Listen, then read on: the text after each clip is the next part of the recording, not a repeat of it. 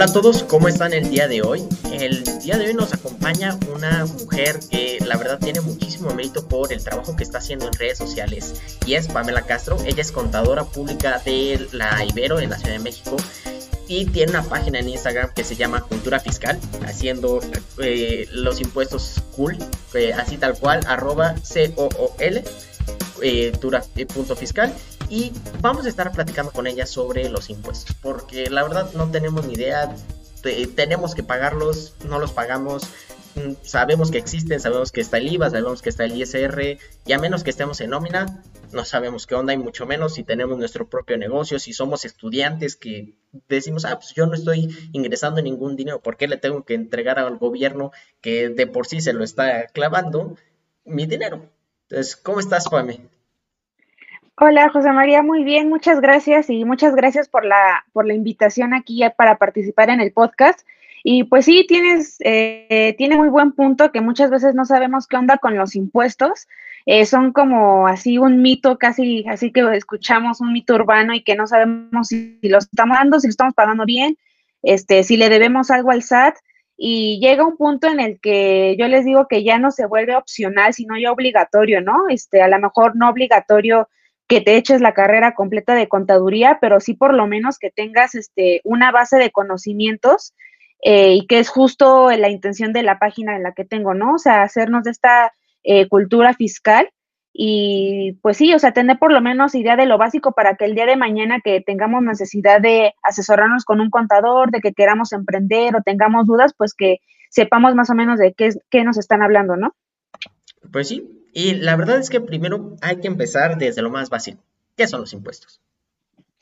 Pues mira, los impuestos, como les estaba diciendo, es así como una palabra que escuchas y o quieres huir o te da coraje, porque como tú bien dices, eh, una persona que a lo mejor ya está trabajando y está en nómina, nada más de, que ves un recibo de nómina y impuestos descontados y ahí se le fue casi la mitad del, del sueldo, ¿no? Entonces como que luego da coraje. Y la verdad es que también hay otra parte de personas que piensan que los impuestos son un invento así porque se le ocurrió al gobierno o que el gobierno quiso. Ándale, o sea, que es así como este, una leyenda urbana, ¿no? O que el gobierno quiso ponerlos así de, de un día a otro. Y la verdad es que no, o sea, es una obligación, o sea, tal cual es una obligación que tenemos los mexicanos eh, por orden constitucional, ¿no? Eh, específicamente en el artículo 31, fracción cuarta de nuestra constitución, que nos dice que es una obligación de nosotros como mexicanos contribuir al gasto público a través del pago de impuestos. Entonces, los impuestos son un pago obligatorio, es un tipo de contribución. ¿Y qué es el gasto público? Pues es este dinero que recauda el Estado, el gobierno, y que se destina para educación, impartición de justicia, salud, combate a la pobreza, seguridad y que bueno, obviamente aquí también ya entra un poco en debate, a lo mejor hasta sería eh, interesante armar después una plática de esto, de pues qué tanto eh, vemos que nuestros impuestos realmente contribuyen a, estos fines, ¿no? Sí, definitivamente, porque digo, nos vamos, este, los que hemos tenido la oportunidad de viajar a otros países, pues Estados Unidos, Alemania, tienen los impuestos y se nota, las calles impecables tienen alumbrado público, la policía está bien capacitada, los trámites son rápidos, la, se, nota realmente que se está utilizando el dinero para servir a la población, porque al fin y al cabo esos son los gobiernos, son empleados de la gente, no, no viceversa. Son por eso servidores públicos, sirven al público o al pueblo. Pero aquí en México pues, tenemos baches, tenemos edificios que se están cayendo, no hay lana para nada. Ahorita justo en el tema de las vacunas, hoy acaban de sacar la página de internet para que los, las personas de tercera edad se puedan eh, conectar a, bueno, se puedan registrar. Registrar. Registrar justamente para la vacunación. Y lo vemos, no lo veo reflejado. O sea, el ISR, que es, digamos, uno de los impuestos más importantes, que es el impuesto sobre la renta, que va, o sea, que puede llegar hasta el 31%, o sea, yo, a mí me están quitando el 31% de mi dinero y no lo estoy viendo, se lo está metiendo el presidente, se lo está metiendo el gobernador, el presidente municipal, la secretaria. ¿Qué hacemos contra eso? Sí, claro, y ahí es un poco cuando viene así como el dilema, ¿no? De por qué voy a pagar impuestos si aquí en mi calle hay baches, si este, si los hospitales están a reventar este por el tema de la pandemia, ¿no? Y si no hay buenos servicios públicos. Entonces, pues viene mucho de debate, mucho conflicto, incluso interno, porque pues igual uno eh, obviamente, pues sí, eh, te descuentan tu ISR o si tienes un negocio, pues tienes que pagar este tu impuesto y todo eso. Y pues sí da a veces un poco de coraje, ¿no? O sea, de que como tú bien dices, eh, quienes hemos tenido la oportunidad de visitar otros lugares, que las cosas son totalmente diferentes, ¿no? Entonces, pues otra cosa sería si, si se hiciera un buen manejo de estos recursos, ¿no? Ahora bien, los impuestos se, bueno, se les llama cuando el Estado, cuando el gobierno dice yo voy a cobrar este impuesto, se le llama grabar, se llama un gravamen. ¿Cuándo se aplican estos gravámenes o a qué exactamente es a lo que se le aplica? Pues mira, eh, existen muchos tipos de impuestos aquí en México. Realmente no hay como una categoría, una clasificación así en específico para poderlos eh, dividir depende mucho igual del autor que los esté dividiendo y todo eso, pero pues básicamente podríamos dividirlos eh, en primera parte, digamos, en impuestos federales, que son que se aplican en todo el país, los estatales, que solamente se aplican eh, o se aplican de diferente manera dependiendo del estado, estado perdón, y también los locales, ¿no? Eh, a lo mejor hay unos que son muy específicos que dependiendo del lugar en el que vives puedes estar sujeto a un impuesto o no. Y también otra clasificación que yo diría que es como la más, eh, la más eh, conocida, pues son eh, en cuanto a lo que graban, ¿no? A lo que se le pone impuesto aquí en, en, México. Entonces, podríamos dividir los, los impuestos en tres grandes, que son los más conocidos y los principales en México, que sería el ISR, que es el impuesto sobre la renta, el IVA, que es el impuesto al valor agregado, y el IEPS, que es el impuesto especial sobre producción y servicios. Y bueno, el IVA sabemos que es el 16% o en la gran mayoría de las cosas que cuando lo compras, cuando compras cualquier cosa, tú estás pagando ese impuesto. Por ejemplo, en Estados Unidos es diferente. Tú compras algo y el precio, o sea, si te dice que te cuesta 2 dólares, ah, te va a costar 2 dólares más el, el equivalente al IVA. Acá, allá, aquí ya prácticamente todo, bueno, todo viene incluido el IVA y no, ni siquiera notamos que lo estamos pagando, aunque realmente casi todas nuestras compras el 16% se le va directamente al gobierno. Pero, ¿qué son el IEPS y qué es el ISR?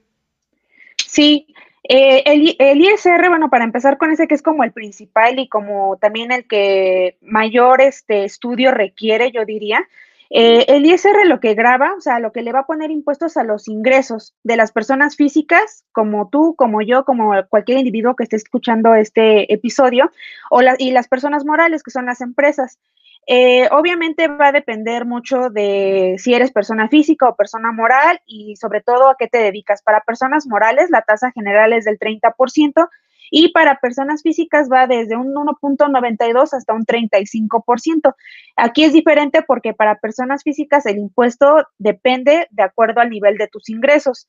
Eh, obviamente también eh, es un impuesto muy amplio, la ley tiene muchísimos artículos, yo creo que la ley del ISR, sin temor a equivocarme, diría que es la, la, ley que más letras chiquitas y más dependes y más, este, pero sí o tiene. Entonces es una ley que requiere muchísimo estudio y también no es tan fácil decir como, oye, si yo gano 20 mil pesos, ¿cuánto me toca pagar de impuestos? Porque es muy común que nos lleguen a los contadores o a las personas que están estudiando contaduría esta pregunta. Y pues no, la verdad es que requiere un análisis completo de la situación. Hay veces que un, una, eh, un detalle de tu actividad puede hacer toda la diferencia, ¿no? Pero básicamente eso es lo que graba. Eh, se tiene que pagar cada mes eh, como parte de algo que se llaman pagos provisionales, porque el ISR es un impuesto anual. Seguramente tú y todas las personas que nos están escuchando ya eh, en algún momento han escuchado que por estos meses, a principio de año, en marzo, abril, se presenta la declaración anual. Es la declaración anual de ISR, porque el ISR es un impuesto anual.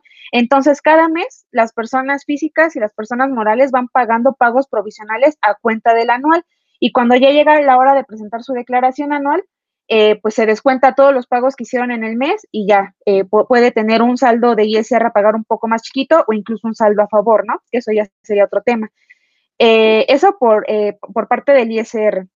Nada más para retomar también la parte del IVA, como decías, eh, es igual un impuesto a lo mejor con el que tenemos un poquito más de acercamiento, porque como tú bien dices, vamos a alguna tienda o algo así, nos dan el ticket y viene subtotal masiva. Y a veces ni nos damos cuenta, ¿no?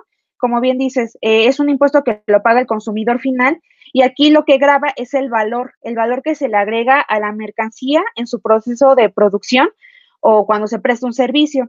Eh, hay diferentes tasas, a diferencia del ISR, el IVA, la tasa general es del 16%, que como bien decías, pues aplica casi a todo lo que compramos y consumimos, ¿no?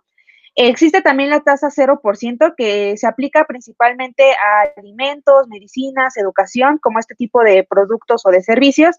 Y están también los exentos, algunos que definitivamente no van a pagar nunca impuesto.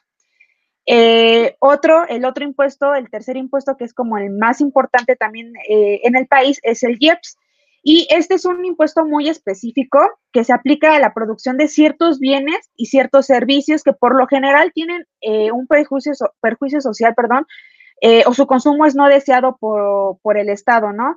Como lo pueden ser, por ejemplo, bebidas alcohólicas, cervezas, gasolina, diésel, comida chatarra, eh, bebidas energizantes, eh, todo lo que tenga azúcares añadidos, todo esto también lleva IEPS y también, al igual que el IVA, es un impuesto que no nos damos cuenta que estamos pagando, eh, pero igual lo paga el consumidor final y pues bueno, es para todos estos servicios que como que tienen así un, un este, perjuicio social, ¿no? O sea, que no deberíamos de usar. Bueno, la gasolina ahorita no tenemos mucha opción porque no hay muchos coches eléctricos disponibles para la población en general, pero lo que es alcohol, refresco, como ya bien dijiste, toda la comida chatarra, es decir, todo lo que comemos en esas fiestas es lo que nos está eh, costando con el IEPS.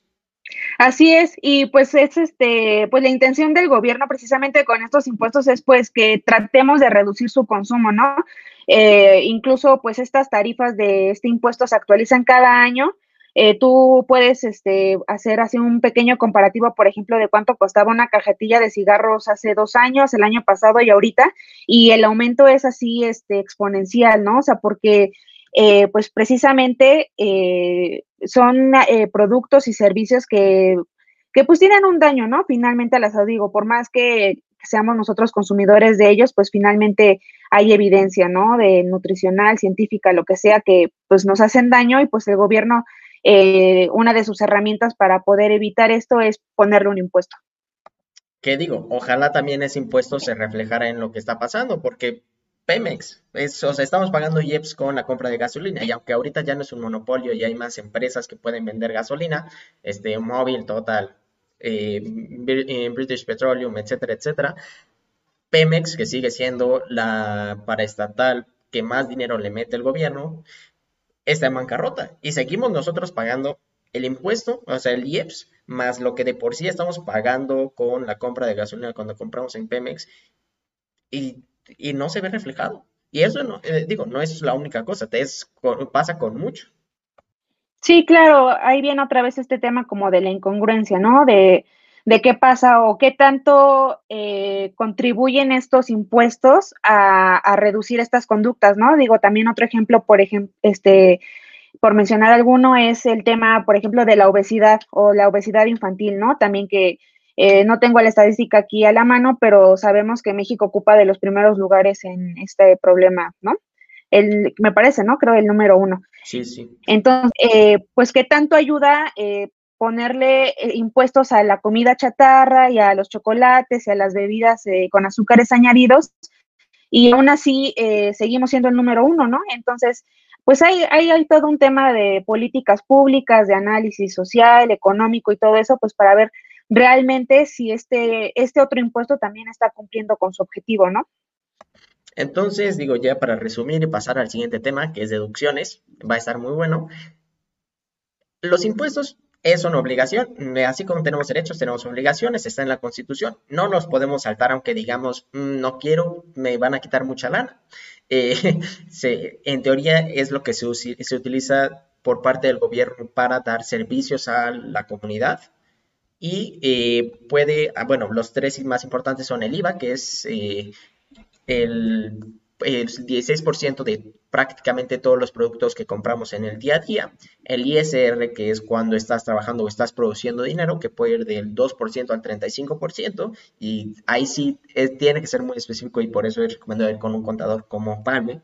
Y el tercero, que es el IEPS, que es para todas esas cosas que el gobierno no quiere que compremos.